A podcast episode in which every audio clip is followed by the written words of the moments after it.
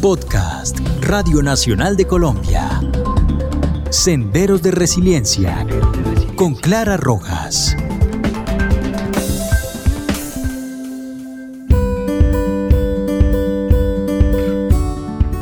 Hola, les habla Clara Rojas y este es el episodio número 12 del podcast Senderos de Resiliencia. Hoy tenemos una invitada muy especial. Ella es Olga Lucía Gómez, psicóloga con experiencia en psicología clínica y psicología comunitaria, con amplia experiencia en atención a víctimas por violaciones de los derechos humanos, con más de 15 años de experiencia en investigación social y comunitaria. Fue además directora de la Fundación País Libre y actualmente tiene su propia firma de consultoría que se llama Criterios de Ruta.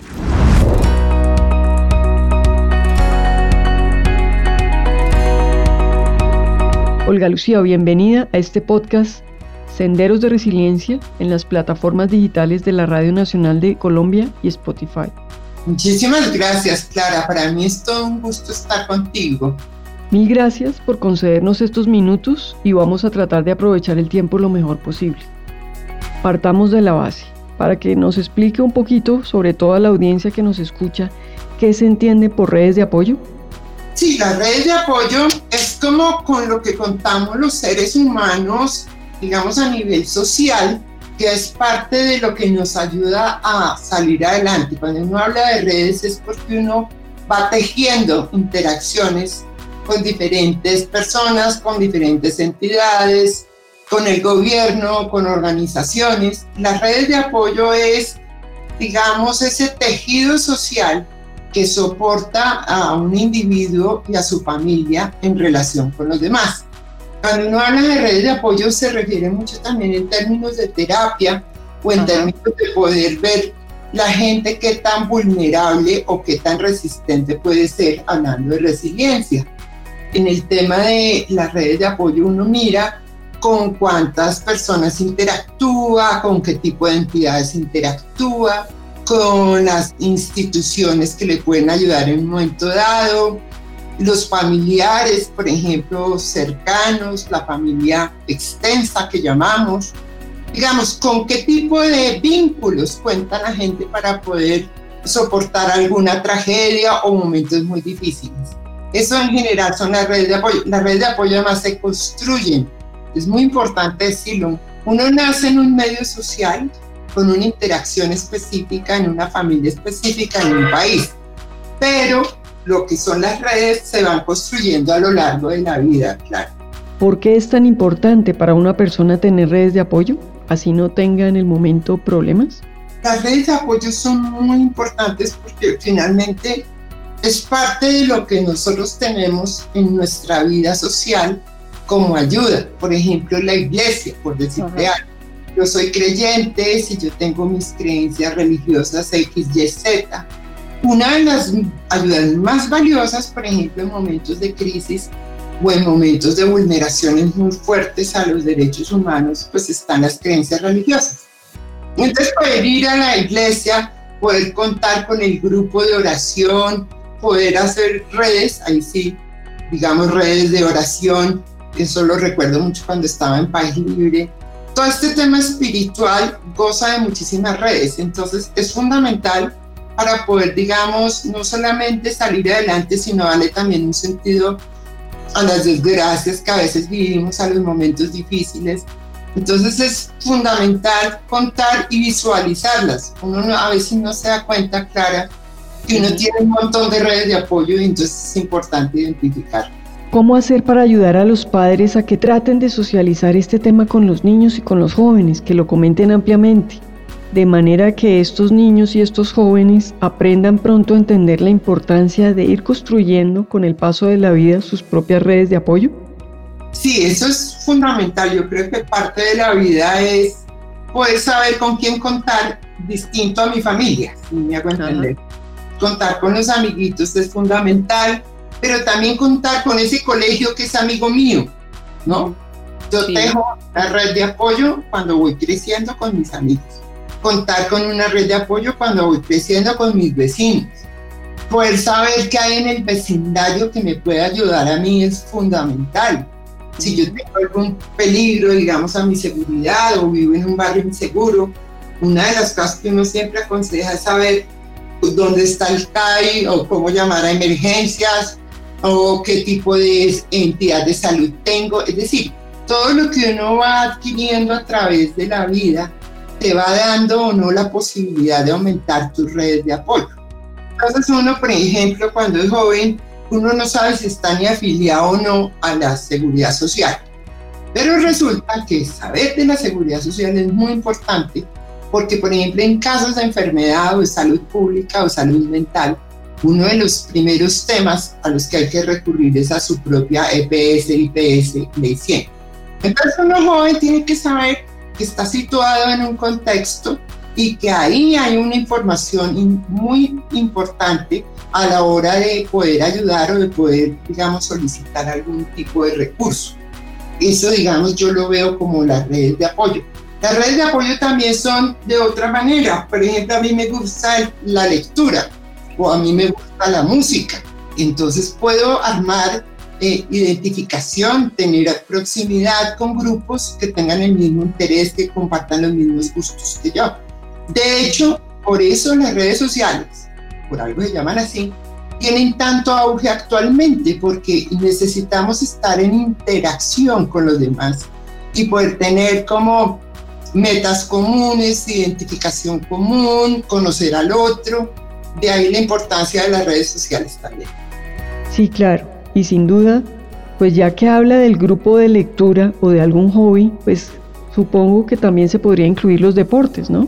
Sin duda también son fuente de identificación muy importante, pertenecer al grupo de fútbol o la escuela de danza o al grupo de tenis o de waterpolo, en fin. Sí, digamos que tiene que ver con lo que a uno también le ayude a desarrollar muchas capacidades humanas, no solamente intelectuales, sino también culturales, deportivas, recreativas. Digamos que hay todo un universo para uno generar redes sociales y redes de apoyo a partir, digamos, de lo que uno es como ser humano y como es su personalidad.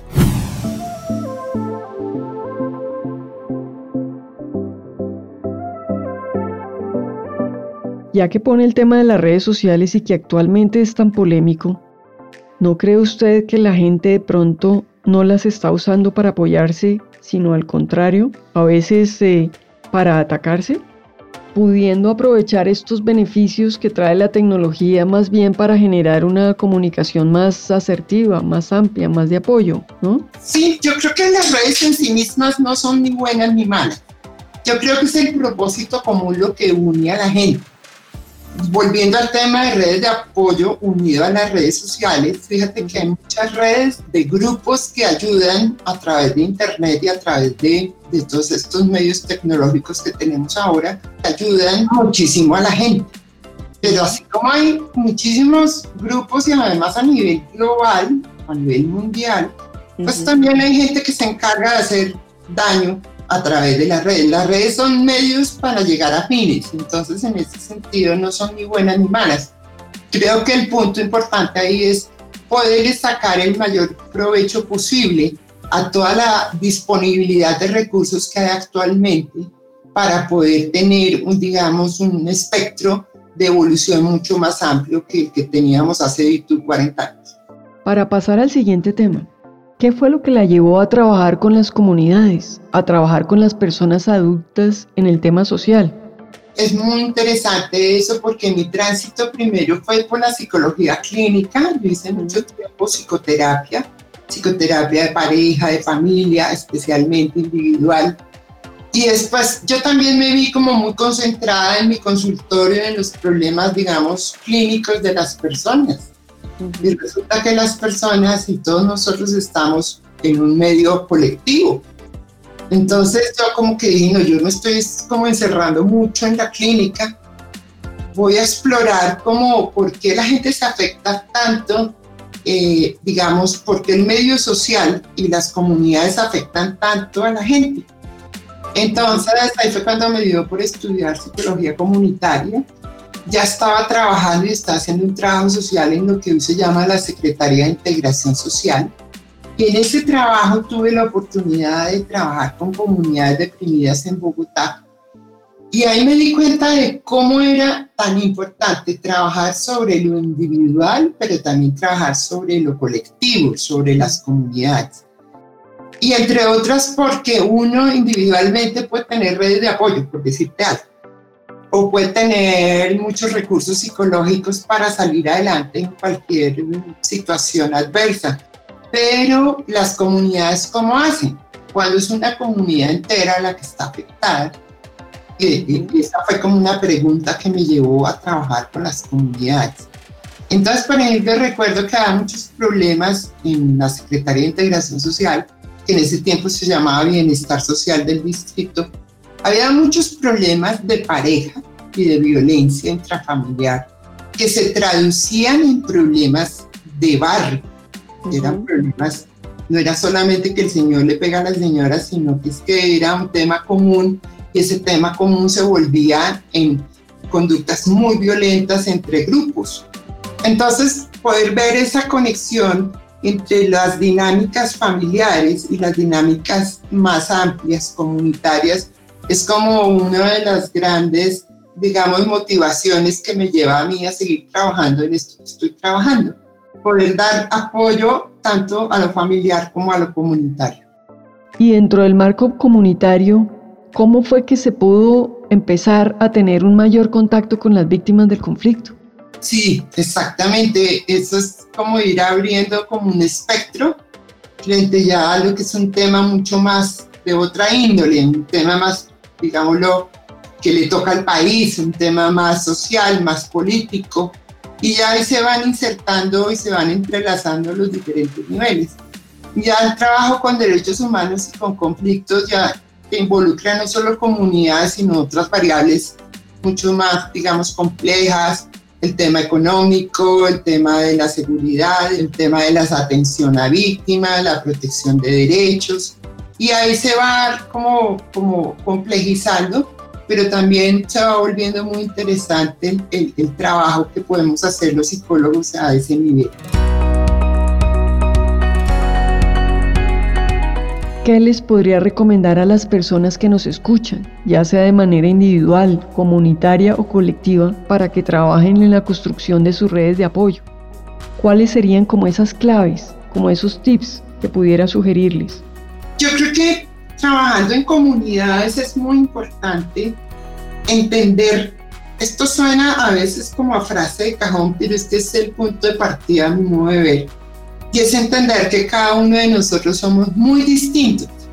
Así compartamos, por ejemplo, la misma etnia, así compartamos el mismo lugar, digamos, el pueblo donde vivimos o el mismo barrio. Hay que entender las diferencias de la mejor manera posible. Generalmente se tiende como a unificar, como que si no somos iguales, entonces no podemos estar juntos. Y yo creo que las redes sociales hablan es de eso la red de apoyo, perdón, es que aunque seamos distintos, podemos estar el uno con el otro. Yo creo que la solidaridad en las comunidades empieza cuando la gente se reconoce a sí mismo y reconoce al otro distinto. Esas distinciones y esa aceptación por la diferencia yo creo que son la base de las redes de apoyo. En las redes de apoyo, por ejemplo, hay unos grupos muy interesantes que se han manejado pues, en el mundo entero, que tienen que ver para la prevención, por ejemplo, del uso de sustancias psicoactivas o embarazos eh, prematuros, digamos, de mujeres muy jóvenes. ¿Y en qué se basan esa red de apoyo? En la confianza y también en el respeto por esa diferencia. Cuando tú entras a un buen grupo de apoyo y te sientes apoyado, no necesariamente es que eres igual al otro, es que eres distinto, pero te están aceptando en tu forma de ver las cosas, en tu forma de expresarte. Creo que el otro punto muy importante para las personas es saber escuchar y saber dialogar. Lo primero, en un grupo de apoyo, cuando tú te sientes apoyado o tienes redes de apoyo donde te sientes que te sostienen, porque esa es la función de una red de apoyo, sostenerte, es porque simplemente tú te sientes en confianza de poder contar con ellos Tú puedes ir a la iglesia de tu barrio porque sientes confianza con el cura o con algo. Tú puedes emprender cualquier actividad recreativa o lo que sea con un grupo específico porque sientes que te gusta y a los demás también les gusta, así todos seamos distintos. El hecho de tener fines comunes y objetivos comunes no quiere decir que todos seamos iguales y todos hagamos lo mismo.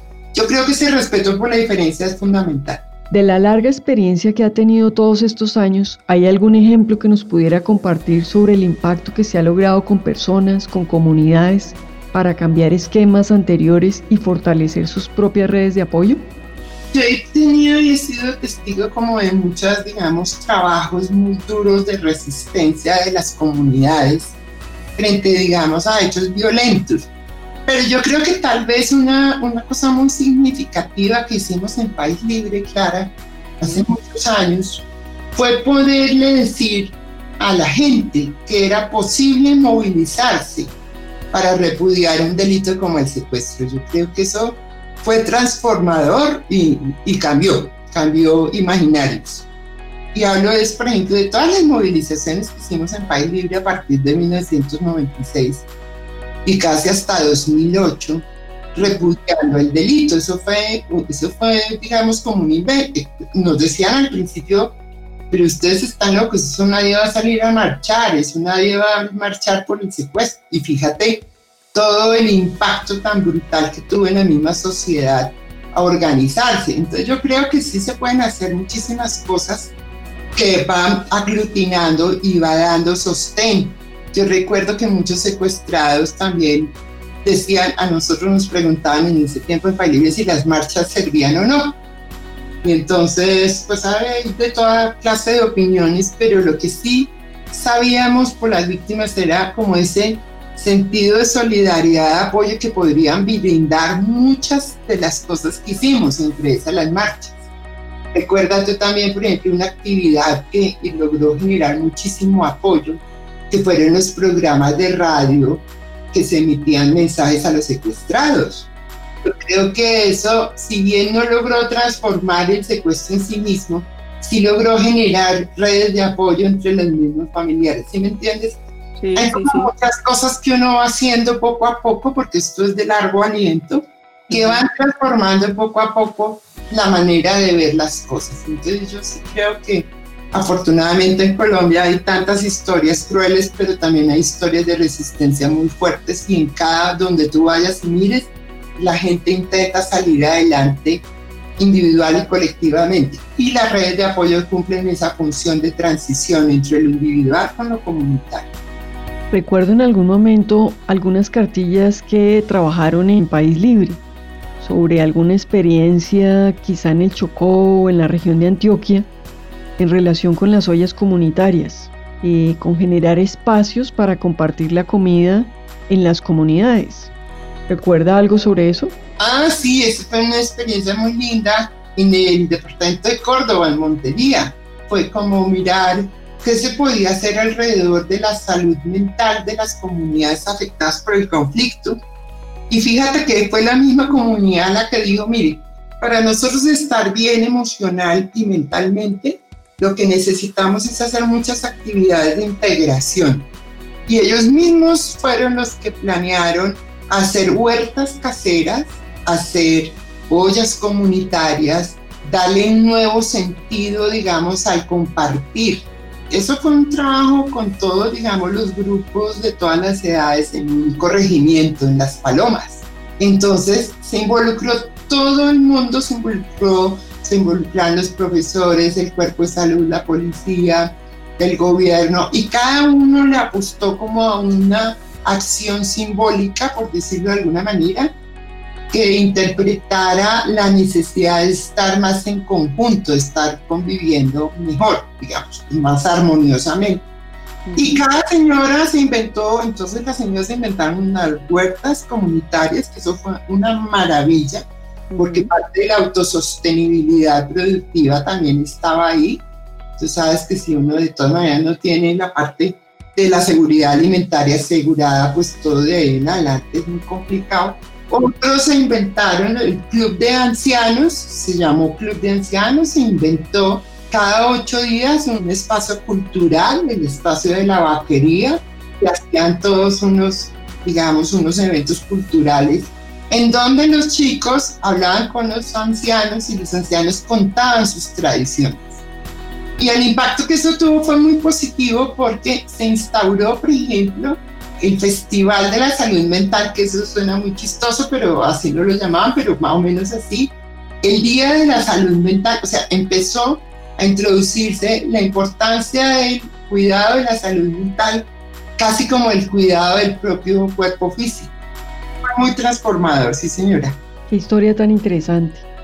Dentro de este marco y dada la coyuntura actual del país, de tanta polarización y tantos problemas que hoy vemos a través de las noticias que resultan aterradoras, ¿qué desafíos cree que quedan por delante para poder superar estas olas de violencia que estamos teniendo en diversas regiones del país, incluso en Bogotá? Pues yo no sé, yo creo que hay que contar con este 2020 que nos tocó tan duro, ¿no? Esta emergencia sanitaria por el COVID, pues yo creo que nos ha cambiado la vida a todos. Yo creo que ahí es muy importante revisar, volviendo al tema central de nuestra conversación clara, es contar ahorita, digamos que medio estamos saliendo de una etapa muy crítica, contar con las redes de apoyo, volver al tema del apoyo y de generar y fortalecer redes de apoyo, porque uno después de, digamos, de una crisis, lo que tiene que evaluar es con qué se quedó, qué perdió y qué tiene que tiene mucho lo que tiene, Entonces es ponderar de dónde voy a partir para seguir adelante, que eso es lo que habla la resiliencia mucho, ¿no? Yo con qué me quedo y de lo que me quedo, que es que me, que me fortalece y me hace sentir digno y respetado, de eso yo cómo sigo adelante, cómo construyo más desde ese lugar. Hay como que reevaluar que si las, la vida cambia, cambió volver a que lo que ya fue, no, eso ya, ya, ya lo que pasó, pasó. Es como mirar ese futuro y evaluar muy bien con qué recursos se quedan y arrancar. Digamos que esa sería la clave para volver a arrancar, para generar estas redes de apoyo. ¿Qué tenemos, digamos? como mirar el inventario, mirar en la despensa que hay, básicamente. Exactamente, sí, señora. Súper interesante, Olga Lucía. Pues qué rico compartir estos minutos con usted y quisiera preguntarle antes de despedirnos si quisiera agregar algo más o enviar algún mensaje a todas las personas que nos escuchan. Pues que a propósito de esta transición tan dura que nos ha tocado vivir a la humanidad entera, hay que recordar que de todas maneras esta, digamos, esta crisis generada por el COVID, pues nos debe dejar enseñanzas muy humanas y muy profundas, muy para entender al otro como en su esencia, Creo que es importante no darnos látigo ahora, ni culpar ni nada de eso, sino mirar un poco más en proyección al futuro, qué nos ha transformado como seres humanos esta experiencia tan dura de este año. Es como a manera de reflexión que lo dejo claro. Pues mil gracias. Mil gracias por darnos estos minutos para este podcast. Gracias realmente porque son unos tips muy nutrientes para todos y espero que las personas que nos escuchan igualmente pues le resulten igual de interesantes. De manera que nuevamente, mil gracias y por supuesto a todos los oyentes del podcast Senderos de Resiliencia y los invitamos para un próximo episodio y muchas gracias de nuevo.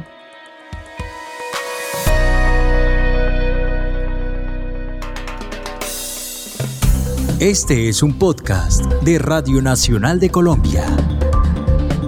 Escúchelo cada jueves.